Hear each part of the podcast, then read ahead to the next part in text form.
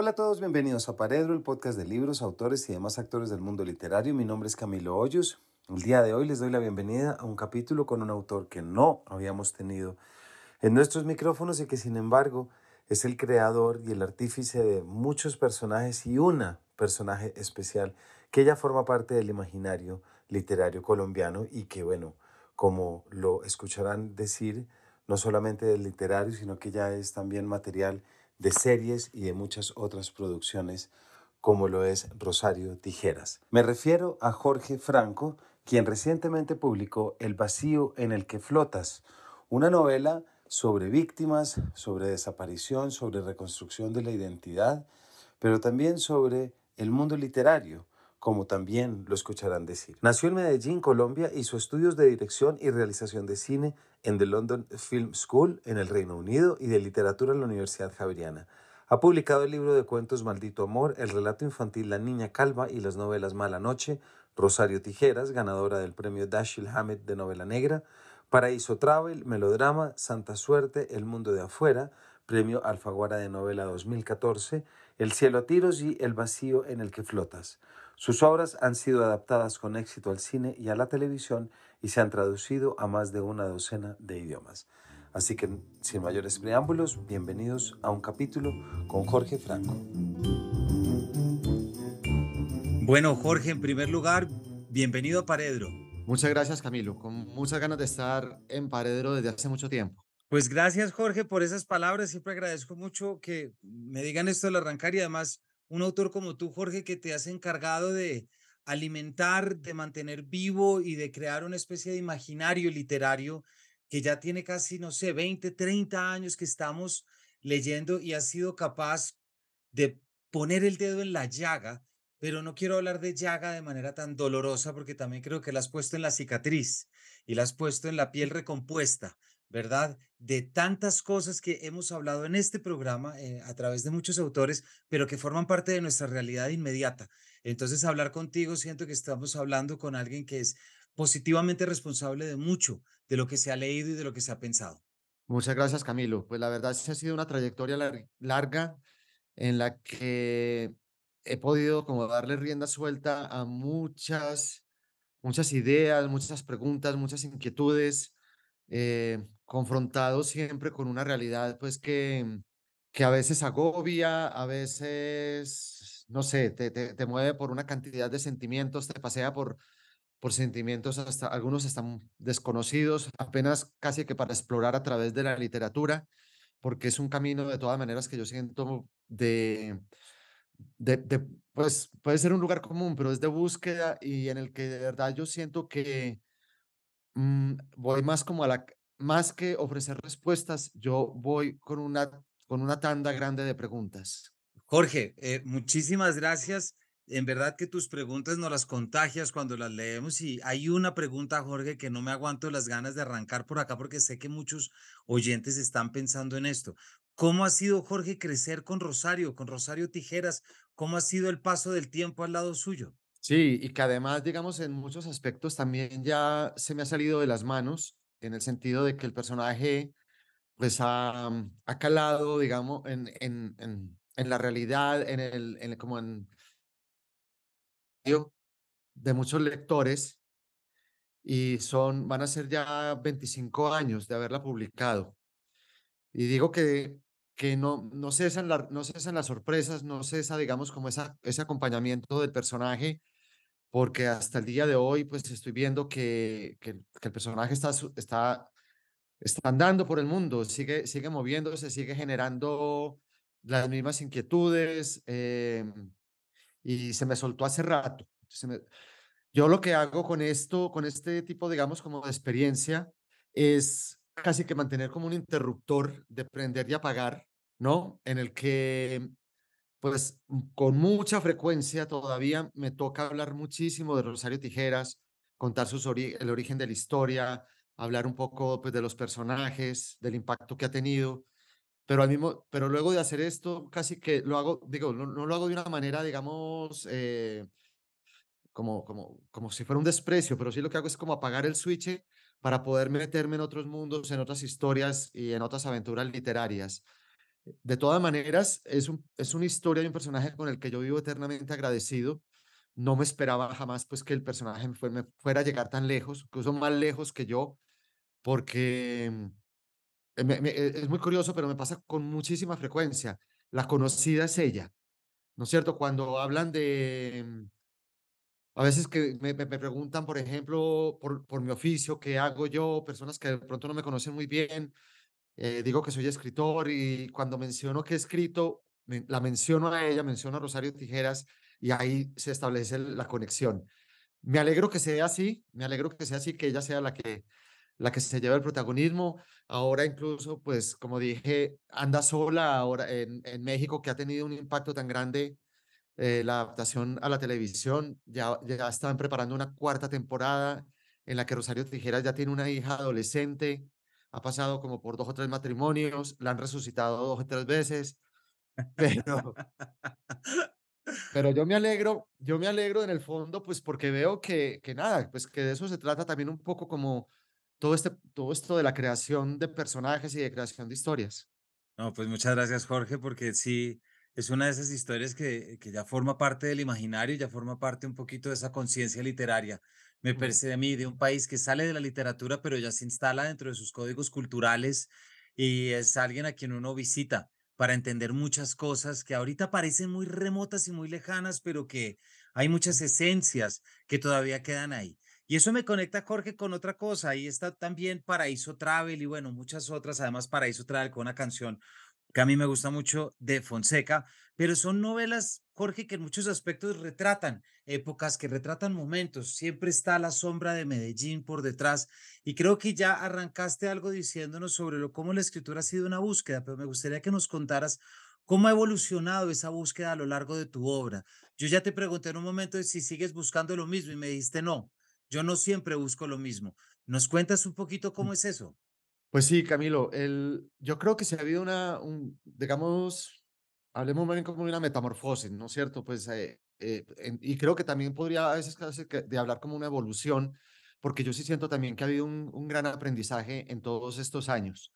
Tuve, pues, eh, mencionaste estas dos novelas a las que le tengo mucho cariño. Yo siento que de todas maneras fueron unas novelas, fueron unas, pues, primeras novelas en las que estaba aprendiendo muchas cosas sobre la escritura, Mm, novela también de un corte particularmente juvenil, diría yo, pues, pues son personajes muy jóvenes, eh, a veces idealizados en, no sé, como en, modelos de, seducción, de belleza, como lo fue Rosario, como lo fue Reina, la protagonista de, de Paraíso Travel, acompañada también de, de jóvenes eh, que se mueven un poco como entre la ingenuidad y la adrenalina, Es una cosa rara, pero, pero e, ese comportamiento pues lo, lo, he notado en ellos.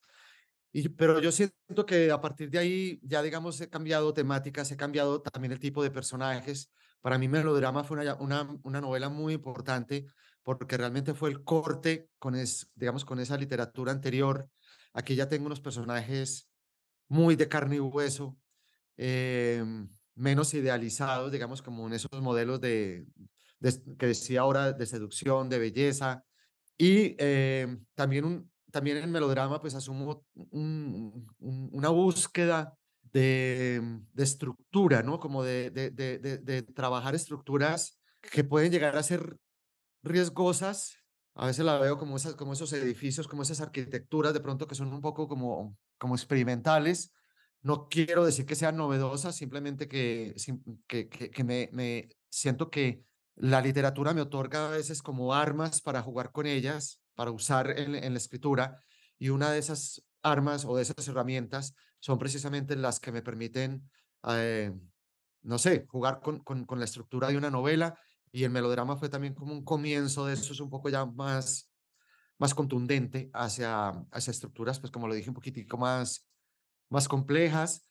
También, también hice un, como como un giro de pasar de, de historias que, que, tocaban problemáticas muy amplias, muy generales, como narcotráfico, emigración de ilegales, a, a historias un poco más íntimas, más privadas, porque también me digamos que también fui como en este proceso encontrando en, en esas respuestas que, en esa, sí, en, en esas preguntas que yo me hacía, que la familia en Colombia, eh, bueno, y en general en, todo el mundo, pero en particular en Colombia, opera muchas veces bajo una disfuncionalidad que genera a su vez comportamientos disfuncionales en la sociedad. Entonces, por eso mismo quise como meterme en melodrama, por ejemplo, que es la historia de una familia completamente disfuncional, eh, y, y ver los efectos que tiene esa crianza, esas, esas ausencias que también están en las familias nuestras, están también como esas imposiciones sociales, culturales, religiosas, eh, que, que, que a veces crean, digamos, como mm, esa, ese mal funcionamiento en las familias, pensando también, digamos, que son muchas veces la causa de que como sociedad tampoco funcionemos bien. Entonces, eso ha sido como parte de esa evolución que, que, que he encontrado en este, en este camino y, y sigo en la búsqueda, Camilo. Eso no, no, no para. Pues es una cosa que constantemente un, siento que un libro me lleva a otro tema. A veces están un poco, hay un libro con el otro amarrados, algo, algo en común los amarra y de pronto descubro cosas nuevas y, y siento que así, pues quisiera seguir, no sé hasta cuándo. Pero es muy, es, es, es increíble, Jorge, como lo cuentas también, porque Rosario Tijeras, si no me equivoco, es tu segunda novela y de repente eh, Mm. tener tanta, tanta tensión con una segunda novela cuando todavía queda tanto por escribir. Y ese, es- ese espíritu de búsqueda es también renunciar a esa fama, es renunciar a ese reconocimiento y decir lo que queda es trabajo por delante. No olvidemos también, y para la audiencia, como hace ya nueve años el premio Alfaguara de novela 2014 fue tu novela El mundo de afuera, por ejemplo. Es decir, hubo muchas otras cosas después y, y creo que eso es algo que los lectores te reconocemos mucho, que es no, no, no bajar la guardia, al contrario, estar siempre atento a lo que viene. Sí, gracias, Camilo. E- e- incluso cuando En el 2014 que gané el premio Alfaguara, para mí, pues bueno, más allá de, lo que significa el premio, para, en lo personal fue muy significativo, porque estaba casualmente cumpliéndose 15 años de la publicación de, Rosario Tijeras. eh, y yo sentía que ese premio lo que venía era como a ratificar un poco, pues lo que decías, todo ese esfuerzo, toda esa entrega, toda esa, toda esa búsqueda, toda esa aventura en el mundo de, de la escritura. Y, y, también digamos que eh, me, me conmemoraba un poco como ese, eh, eso que sentí, o me recordaba eso que, sen- que había sentido 15 años antes cuando Rosario Tijeras, de una manera muy sorpresiva que yo no me esperaba, pues comenzó a, comenzó a leerse muchísimo, comenzó a editarse en, en otros países de América Latina y a conseguir traducciones. Y, lo que decía, hacer una segunda novela, y yo decía, bueno, ¿y ahora, ¿y ahora qué hago? ¿No es cierto? ¿Qué viene? Incluso con, digamos, con esa, de- con, con una expectativa que yo perce- percibía al- alrededor mío de, de, de muchos lectores que querían más Rosario Tijeras, querían más, más historias de este mundo narco, eh, historias de amor, bueno, todas estas cosas de, también, que como decía ahora, de corte muy juvenil pero yo estaba pues cerrado en, en que no quería repetir la fórmula de Rosario Tijeras y quería explorar otros, otros caminos. Finalmente llego como a la conclusión de que no puedo hacer nada, no puedo hacer otra cosa que, que tratar de contar otra historia, digamos, medianamente sólida, fluida, con personajes atractivos, digamos, ya con, elementos muy literarios. Yo recuerdo que cuando, cuando yo comencé a escribir hace muchísimo tiempo, me había encontrado por ahí en un libro de, creo que es de Raymond Carver, que él citaba a, a Isaac Dinesen y, y decía que ella tenía en, en, su, en su escritorio una frase que decía, escribo un poco todos los días sin esperanza y sin desesperar. A mí no se me olvida esa frase porque realmente esa fue la premisa que, que yo, que cuando, cuando tuve ese dilema de, de qué hacer después de Rosario Tijeras, yo la recordé, yo dije, nada, hay que seguir con la misma premisa, escribo un poco todos los días sin esperanza y sin desesperar. Muy bonita esa frase que nos traes, Jorge, además porque no olvidemos que muchos otros en tu caso hicieron una de dos, o siguieron repitiendo el mismo modelo o no hicieron más, que son dos formas muy parecidas, me parece, del, Claro. de- de- del desencanto, creo. Pero bueno, eso es por otros territorios. Ahorita estamos hablando ya porque es que se nos pasa el tiempo, Jorge, y podría seguir allá, pero el vacío en el que flotas, quiero llegar a esto, quiero llegar a, a, esta novela tuya y quiero arrancar hablando de cómo eh, quienes te siguen en redes han visto que no, conozco padre más feliz de su hija que tú eh, y la forma como tú hablas en las redes y me recuerdas como siempre digo, uno siempre quisiera ser el padre que piensa así a su hija y que lo quiere tanto, o ese otro ejemplo que siempre voy que es, o un hijo que piense tanto en su padre como Ricardo Silva, que son dos formas que me parecen a mí, que son dos ideales a su forma. Y en esta novela, Jorge, eh, te metes con algo muy difícil, muy difícil y muy complicado, que son las víctimas y la desaparición, específicamente en la pérdida de un niño de cinco años en un momento absolutamente caótico como es el después de una bomba, porque la bomba es caótica, pero es más caótico lo que ocurre después. ¿Por qué no nos cuentas de dónde surge esta novela? Sí, claro, digamos que eh, me interesaba mucho como, y lo digo en la novela, pues como contar el efecto dominó que trae toda tragedia. Y porque no solamente, digamos, es la tragedia en sí, sino que es, es el cambio de vida en las personas que están cercanas a esa tragedia a partir de ese momento y que es un cambio de vida que, que posiblemente no tiene marcha atrás, ¿no? Ya es una marca hasta, hasta el fin de los días de las personas que, que han padecido este tipo de situaciones. Yo, yo, yo vengo con esta inquietud, digamos, y, y es algo que tal vez no está muy reflejado en la novela, lo había tratado incluso desde mi novela anterior, El cielo a tiros, pero venía un poco, digamos, como eh, con, con, la curiosidad de, un, de, de, percibir un cambio de discurso en la historia muy reciente, en particular de Medellín. Es decir, yo sentía que esa, esa historia, luego de, de ya de haber pasado, no sé, ya van a ser incluso tres décadas este diciembre de la muerte de, de un personaje como Pablo Escobar, eh, y siento que las nuevas generaciones eh, estaban, estaban recibiendo como una información que no correspondía, creo yo, a la verdad de nuestra historia. Eh, y eso dio paso a que de pronto se le, se le estuviera rindiendo tributo al victimario. Y eso era algo que a mí me, digamos, me, me, molestaba, me dolía. Eh, yo, yo viví esos años difíciles de Medellín en la época de, de, Escobar, fue más de una década en la que se perdieron más de 46 mil vidas eh, y muchas de esas víctimas no fueron eh, propiamente, digamos, otras que no, no, no, con esto no quiero pues demeritarlas para nada, pero no fueron ni los candidatos a la presidencia, ni políticos, ni funcionarios del gobierno o personas, digamos, que se opusieron a, a esa guerra del narcotráfico. Esas 46 mil 46 mil víctimas y más eran personas de a pie, personas de, de, la vida cotidiana, comunes y corrientes, a las que les cambió la vida radicalmente.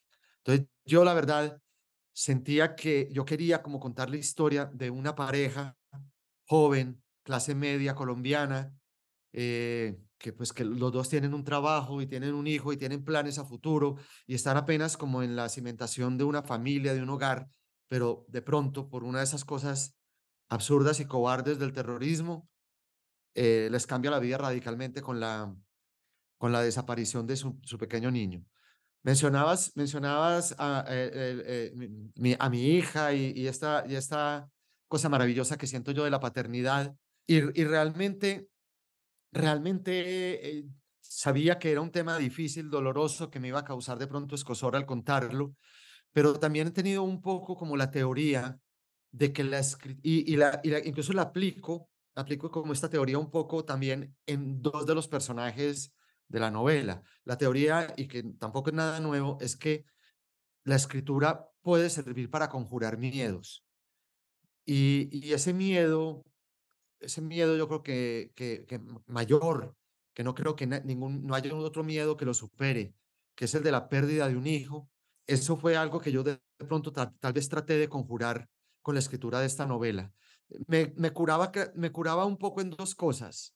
Una es recrear situaciones de, de, ese miedo, de ese terror en la ficción. Yo creo que la ficción de alguna manera me prote yo me sentía protegido ahí.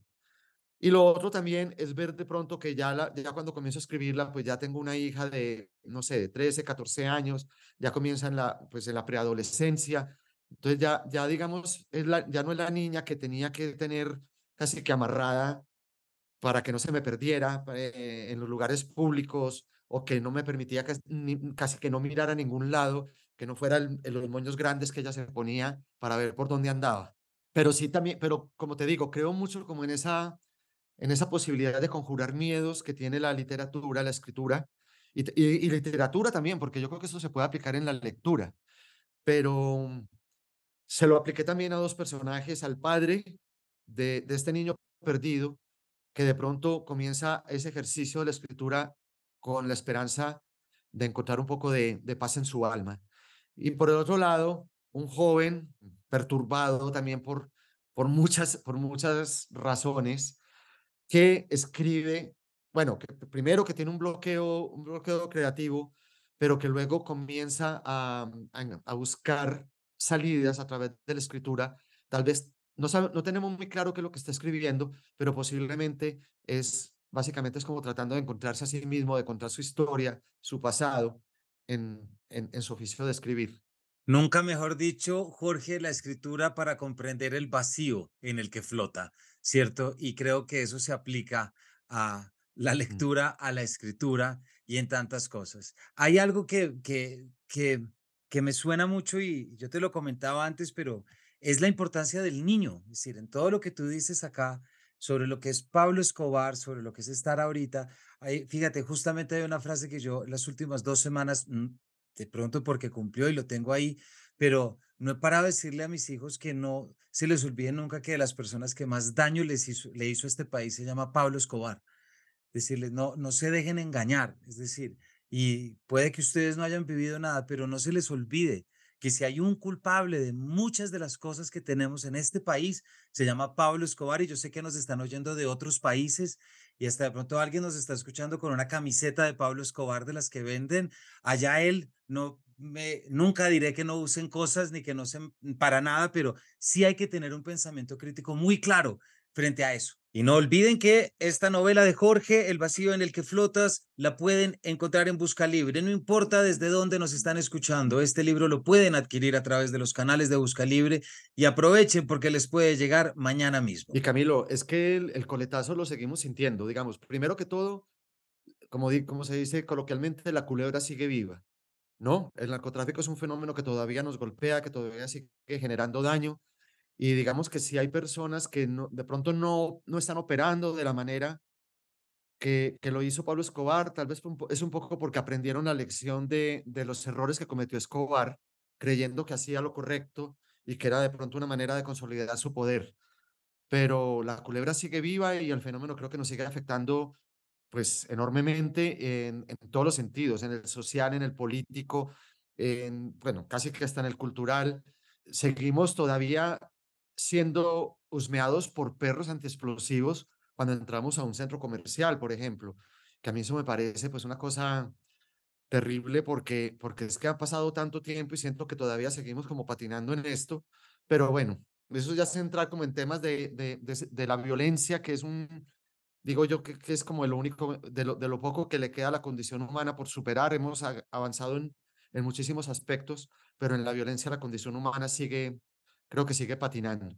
Y frente a esa violencia, Jorge, hay un personaje que a mí me, que pensando en la figura del niño, y un poco lo que decía ahorita, ahorita me fui hablando de los míos, pero, pero pensando en Anderson, que es el personaje ya grande, por supuesto, pero en este niño que, que está en el momento de la explosión de la bomba, pensé mucho en, en este niño de siete años que José Arcadio II levanta en hombros antes de que comience la masacre de las bananeras.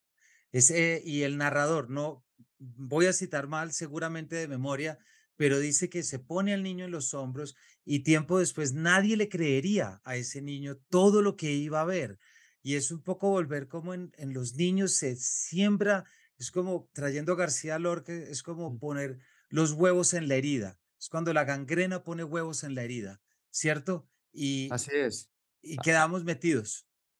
Así es, hay, hay, hay, digamos que como muchas cosas que, que uno encuentra cuando tiene personajes como, o tiene un niño como uno de sus personajes. Y, y bueno, está, está una posibilidad que a mí siempre me ha parecido maravillosa en la literatura, que es, aunque yo no la uso, pues digamos aquí a partir de este niño, pero siempre me ha parecido maravillosa, lo digo en general, es como la visión del mundo a partir de los, con los ojos de los niños. Eso es una cosa que yo siento que, que cuando se logra, cuando se consigue bien en, en la escritura, pues nos hace como, como, como siempre como, como lectores, como echar un viaje hacia atrás y, y ver, ver, ver incluso hasta con nostalgia esa mirada, esa mirada tan pura que perdimos. Y, cuando digo pura es que era una mirada sin, sin hipocresía, sin falsedad, una mirada clara, eh, que, digamos que apuntaba siempre era la verdad. Y, eso pues por cuestiones de, de, educación, de formación, pues con el tiempo lo, lo vamos perdiendo. Entonces yo cuando me encuentro con este tipo de textos me parece maravilloso como, como volver de pronto a decir, es, es, es una de las miradas más auténticas de la realidad, ¿no es cierto? Sin, sin, sin, sin filtros. Y lo, lo, otro también, digamos, que, que yo he podido constatar con esta cosa de, de la infancia y de los niños, ya es un poco más como hacia, hacia la parte de autoría, es que ese mundo infantil, precisamente esa mirada que, que, que teníamos de niños, es la que muchas veces como escritores tratamos de mantener, así no toquemos temas de la infancia, pero estamos relatando es el mundo de nuestra infancia. Uno mira, por ejemplo, eh, el mismo, ahora que hablaste de García Márquez, García Márquez fue un, un, pues un autor que salió, creo que muy joven, de, de Aracataca, eh, pasó brevemente por Barranquilla, pero la mayor parte de su vida la vivió fuera del Caribe colombiano. Ya se fue a Europa, a Italia, eh, eh, Barcelona, luego se pasa a México y, y, realmente ya regresa casi que es, eh, pues, temporalmente por, por pequeñas, pues así por, por semanas, por vacaciones. Pero el mundo literario de García Márquez es, es, el mundo de sus abuelas, el mundo de sus primos, el mundo de, de esa Aracataca que seguramente le quedó grabada en la, en la, en la memoria desde niño. Y yo creo que eso sucede en buena parte de la literatura y yo creo que de la humanidad en general, pues estamos hablando de una época de, de, de la vida de cada quien en la que precisamente se abren los ojos, se comienza a aprender, se comienza a mirar el mundo, a sentir como perplejidad ante el mundo o sorpresa ante el mundo, se afianzan los afectos. Eh, entonces yo creo que son, son, son unos años que marcan la existencia de cualquier persona. Y yo creo que eso también aplica para los personajes literarios. Claramente, aquí como siempre repetimos, Baudelaire siempre tiene una frase para todo y él lo dice muy claro, tenemos que vivir ebrios como los niños, ¿verdad? Ebrios de sorpresa, de poesía, de risa y, y ese estado de embriaguez es el, puede ser el más, el más deseado. Bueno, Jorge, pero estamos hablando del niño que es este niño que después de una bomba desaparece, ¿cierto? Y los padres empiezan a buscar y no aparece nada, no se encuentra nada. Eh, o el abuelo dice, no se preocupen que algo tendrá que aparecer, así sea una uña, una gota de sangre, pero no aparece nada.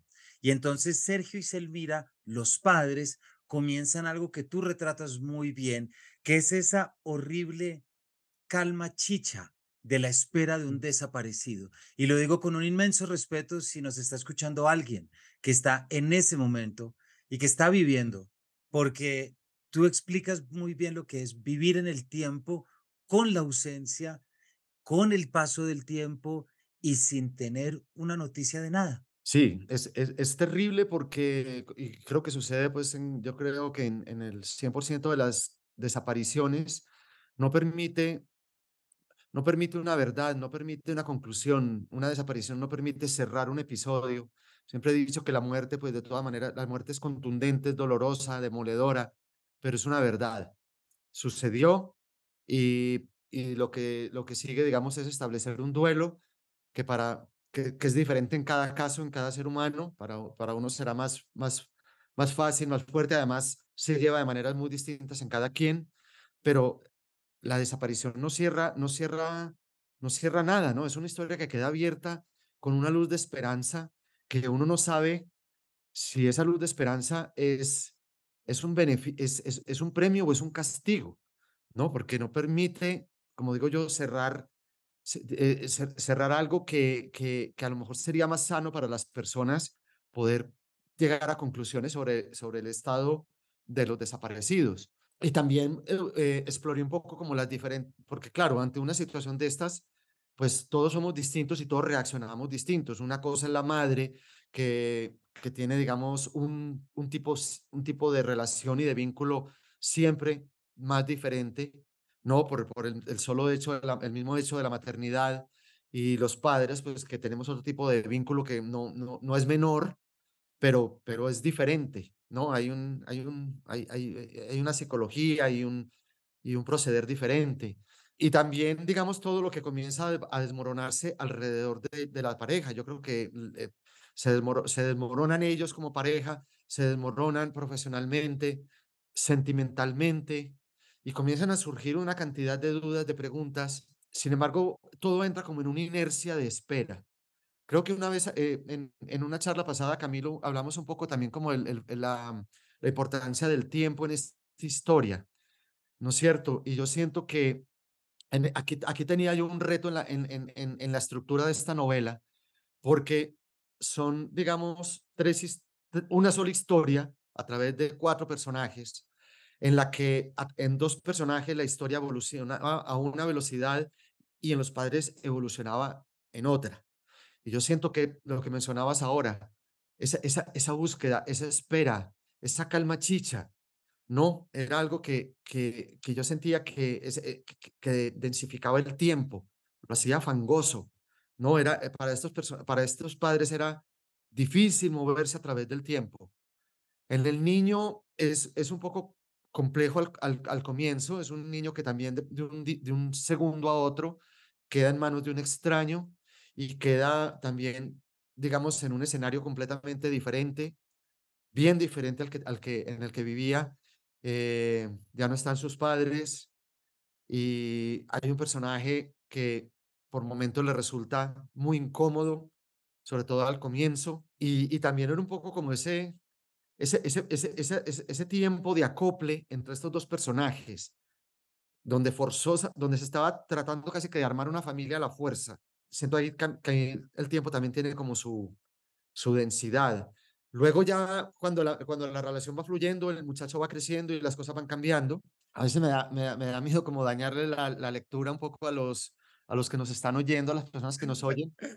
Pero yo creo que para retomar, yo creo que sí era importante, digamos, como, como tener un control de esos tiempos y manejarlos de todas maneras de formas diferentes. Eso, eso tienes, mejor dicho, me parece que es una descripción técnica de esas cuatro historias, Jorge, que es la diferencia en el paso del tiempo, tal cual está Uriel y Anderson y luego están Sergio y Selmira. No vamos a contar más tal cual, pero sí me atrevo a decir, Jorge, que Uriel me despertó muchos impulsos, eh, me, me despertó muchas cosas hubo un momento, no voy a decir, te voy a dejar a ti que cuentes lo que quieres contar, pero hasta un momento era complaciente y de un momento a otro no me lo soportaba y se convirtió en el foco de todas mis iras y de todas mis rabias. ¿Por qué? No solamente por mí, sino porque tú también muestras una cosa que es muy dolorosa y es que muchas veces donde se cierra una puerta se abre otra. Donde está la frustración de la pérdida, en otros tienen el orgullo del encuentro. Así es. Uriel era un personaje muy difícil de, de, eh, eh, y, me, y, me, costó llegar a él y me costó, digamos, desarrollarlo y, y, tenía que detenerme con frecuencia como a pensar mucho en este personaje, porque primero es, es una persona, pues, inmoral, ¿no? Eh, en el sentido de, no, no, no, no, no quisiera como tampoco meterme en un terreno que también respeto con mucho tiempo, porque no, no tiene que ver mucho ni con, ni, ni con sus gustos sexuales, porque tampoco está, también son muy ambiguos. No hay muchas cosas. lo, lo, que, lo que queda claro de él es que es un personaje que en algún momento que, que me, me, surgió una, me, me hizo surgir una pregunta y era, ¿es posible la construcción de un monstruo bueno? Es, ¿Existen los monstruos buenos? ¿O eso es contradictorio o eso no se puede dar? Eso es eh, muy bueno que estás diciendo, Jorge, perdón, pero sí. es muy. Es que, es que era, una, era una posibilidad de que sucediera. Y, yo, y ahora que digamos que he tenido encuentros con los lectores a partir de, de, la publicación de la novela, me he dado cuenta que les pasa un poco lo que te pasaba, ¿no? Hay unos que lo aman, unos que lo quieren, otros que se muestran un poquito más abiertos, más tolerantes, más comprensivos hacia, él, también por su historia, por su historia pasada, con la historia que él viene cargando. Pero de todas maneras es alguien que, digamos que casi que le salva por, por, por salvar un, salva una vida, pero al mismo tiempo destruye dos, ¿no? Entonces, está apoyado de todas maneras en algo que, que para mí era importante también manifestar en este, en este personaje, en esta historia, y es lo religioso porque lo religioso de toda lo religioso que de todas maneras carga siempre es una cosa muy contradictoria porque siempre carga con una con la imposición de una culpa, ¿no es cierto? La culpa como como como casi que como como principio, al mismo tiempo ofrece en en retribución a esa culpa un posible perdón, una especie de perdón. Entonces, es en ese en ese juego tan colombiano de que el que reza y peca empata, ahí encaja de pronto muy bien Uriel. Pero una cosa, Camilo, yo no quería, yo la verdad nunca quise como establecer juicios morales en esta historia, o no, yo no quería ser juez moral de ese personaje. Lo planteé con todas sus contradicciones y yo y me la, creo que muy olímpicamente me lavé las manos y dije que sea el lector el que lo juzgue. Yo siento, es una opinión muy personal que puede generar mucha controversia, pero yo creo que desde la ficción no es, no, yo, no lo, yo no considero apropiado desde la ficción establecer, establecer juicios morales. Puede que otros géneros lo permitan, no sé, la, no ficción, el ensayo, la crónica, pero yo creo que la, la, la, ficción debe presentar como un panorama, una fotografía y que sea el lector el que juzgue. Yo nunca juzgo, por ejemplo, a Rosario Tijeras, como tampoco voy a juzgar a este personaje. Entonces, eh, si es un personaje complejo, con, con una complejidad adicional, digamos que por, su, por sus características que mencionaba ahora, de ambigüedad sexual, eh, es una especie de como de transformista, yo tenía que tener mucho cuidado que el comportamiento de, Uriel hacia este niño, las miradas de Uriel hacia ese niño nunca podían ser diferentes a las de, a las de un padre hacia su hijo. Nunca podía haber un, un roce, un tocamiento de más porque arruinaba el personaje, arruinaba toda la situación. Entonces ahí era donde yo tenía que estar constantemente como, como mirando con cuidado si había una frase o una acción, no sé, algo que, que, le, que llevara al lector a pensar algo, algo diferente a lo que yo quería de verdad contar sobre Uriel.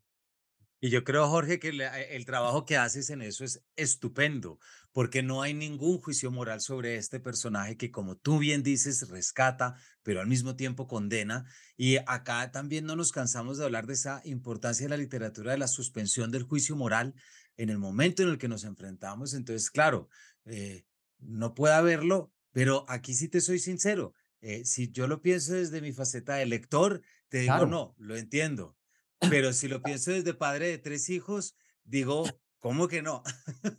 y ahí es lo interesante.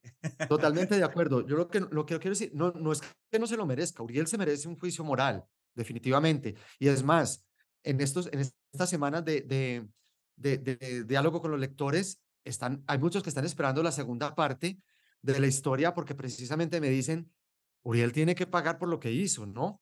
O, o quieren o quieren saber cómo le van a cobrar esas personas que fueron víctimas de esa decisión, cómo le van a, cómo va a ser esa relación con Uriel, cómo se lo van a cobrar. Y es algo que me, pues, que, me han comentado, pero es porque precisamente creo que, que sí, los personajes sí se los merecen. Lo, lo que, lo, lo digo yo desde el punto, claro, yo y como papá ni hablar, pero, pero digo, ya, ya digamos, como autor, siento que esos juicios morales en la literatura, y eso es un tema pues, que vamos para ahondar con, con mucho cuidado, son, son, hay, hay, hay, que ser cuidadosos con ellos, porque yo creo que eh, hay unas líneas ahí que se pueden traspasar muy fácil y, y, y yo creo que eso afecta, afecta, afecta la credibilidad de la misma historia. No, no, total, eso sí tienes toda la razón y, y es, y es, son, esos límites delicados de la lectura literaria. Hay una parte que perfectamente nos permite entender a Uriel y cada lector se va a dar cuenta y se va a dar cuenta de ese buen final. Ahí sí no voy a decir nada de esa última página, ¿cierto? Que entre otras cosas, Jorge, me deja para, para hacerte ya la última pregunta, que el tiempo se nos voló, pero ah, eh, ya nos dijiste algo al principio, pero hay otro tema además en el que tú te metes en la novela, que es la escritura, la escritura literaria, en el que puedes montar, puedes mostrar este gran contraste entre lo light y superfluo del mundo del show off literario, de los circuitos literarios y todos sabemos de alguien y todos se nos viene a la cabeza a alguien frente a ese valor de la escritura como salvación, como sanación, como búsqueda, es decir, y en el mundo real a veces es muy difícil congeniar con que eso pueda pasar en una sola persona, que alguien puede escribir para sanar a tantos y al mismo tiempo estar tan metido en lo light y en lo absolutamente vanidoso. Sí, Camilo, se nos estaba pasando ese tema que es muy importante en la novela. Además, hace un poco de conexión con esa introducción que tuvimos, que estábamos hablando pues de como de esta experiencia mía en 25, más de 25 años, en los que he pasado, digamos, por, por una transformación también del mercado editorial, del mercado cultural, y, la miro con, pues a veces con mucha decepción, ¿no? digamos, secciones de noticieros, de periódicos, que entonces ya la, parte cultural ya se llama espectáculo, a veces la llaman cultura y espectáculo, pero realmente no, lo, cultural es lo mínimo. Y, también ver cómo en esta nueva civilización de, de, la inmediatez, de, la superficialidad, pues el mundo literario también ha caído en eso, ¿no? Llegar como de pronto, a ver, que que, he sabido de esos casos, pues me consta de esos casos, desde, le preguntan a, casi que publican por el número de seguidores que puede tener ni siquiera un autor, una persona en sus redes sociales y eso ya lleva inmediatamente a una publicación. En realidad, digamos que, que, que yo siento que, que el, que, mundo entero ha caído en eso y, lo, y, y digamos, el, el, el medio editorial o la industria editorial no pudo ser ajena, digamos, como tampoco a esos cambios y ha tenido que jugar un poco también a ese, un poco como esa farandulización de, de la literatura y, del medio editorial. No puedo, no puedo incluso pues como apoyarlos mucho ni quejarme mucho porque casi que hay un punto en el que estos libros son los que están eh, subvencionando la publicación de la, de la literatura, ¿no? Porque están vendiendo mucho más que, que nosotros están llegando a públicos muy amplios. Entonces, pues de alguna manera, eh, e, ellos son los que están, digamos, permitiendo que, que a las casas editoriales les quede un espacio para publicar historias literarias, literatura, digamos, en, en términos puros. Pero bueno, y también se encuentra, y, el caso de que me he encontrado también, pues no faltan en, en, en, en este medio, en este mercado, pues como los estos personajes ya muy pintorescos, ¿no es cierto? Que, que más que posturas asumen como poses en, dentro, del medio dentro del medio editorial, del medio literario. Algunos resultan divertidos, otros resultan insoportables. Yo para curarme en salud me puse en la, en la novela, me, me, me burlo de mí mismo también. Entonces, simplemente para decir pues que, esas novelitas melodramáticas de Jorge Franco, ¿cierto? Sí, eh, es un poco como pues burlarme un poco de eso y, y, y, ver que sí, que pues que estamos en una nueva civilización, no hemos podido escaparnos a, este, a ese impacto, pero no por eso pues tenemos, pues yo creo que también merece la pena de pronto como pues nada, como decías, poner un, un, dedo ahí como en la llaga, revolver un poco esa, no, no sé si es una herida, pues más bien como, poner un, revolver ese, revolver más ese desorden que existe hoy en día con esa ligereza, digamos, con que, con que se está tomando la nueva realidad y ver qué pasa, pero realmente, realmente yo creo que sí, sí, a mí como autor sí me ha decepcionado un poco como ver hacia dónde va todo esto en términos de, de, digamos, de, de, de, en términos editoriales, en términos de, publicaciones, sobre todo.